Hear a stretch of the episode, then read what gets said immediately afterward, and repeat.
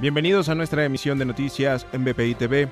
A continuación las informaciones de Venezuela y el mundo que necesita saber antes de terminar su día. Este jueves, primero de julio. Llegó a Venezuela el primer cargamento del Programa Mundial de Alimentos, según lo anunció David Besley, director ejecutivo del Programa Mundial de Alimentos de las Naciones Unidas. En el cargamento que arribó al país se entregaron 42 mil paquetes de alimento destinado a los estudiantes de primaria menores de 6 años de edad. Besley explicó que el próximo paso será distribuir las raciones de comida a las familias.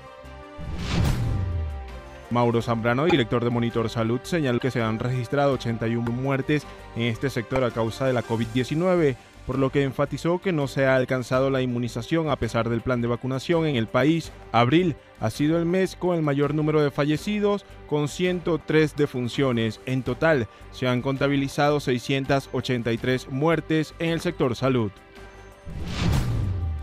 Jueves se registró un nuevo enfrentamiento entre la banda criminal llamada El Conejo y fuerzas de seguridad del Estado en las Tejerías, Estado Aragua según información ofrecida por el periodista de sucesos Delmiro de Barrio. La sede del 6CPC fue evacuada y ha recibido disparos de alto calibre por parte de las bandas.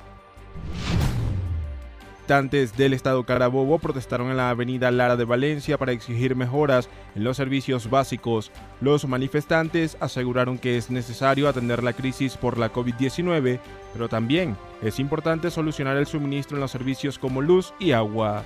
Para el desarrollo de estas y otras informaciones, los invitamos a sintonizar nuestra señal en vivo y contenido on demand en bpitv.com o a través de Roku, Apple TV, Amazon Fire y nuestro canal de YouTube. Síganos en las redes como arroba bpitv.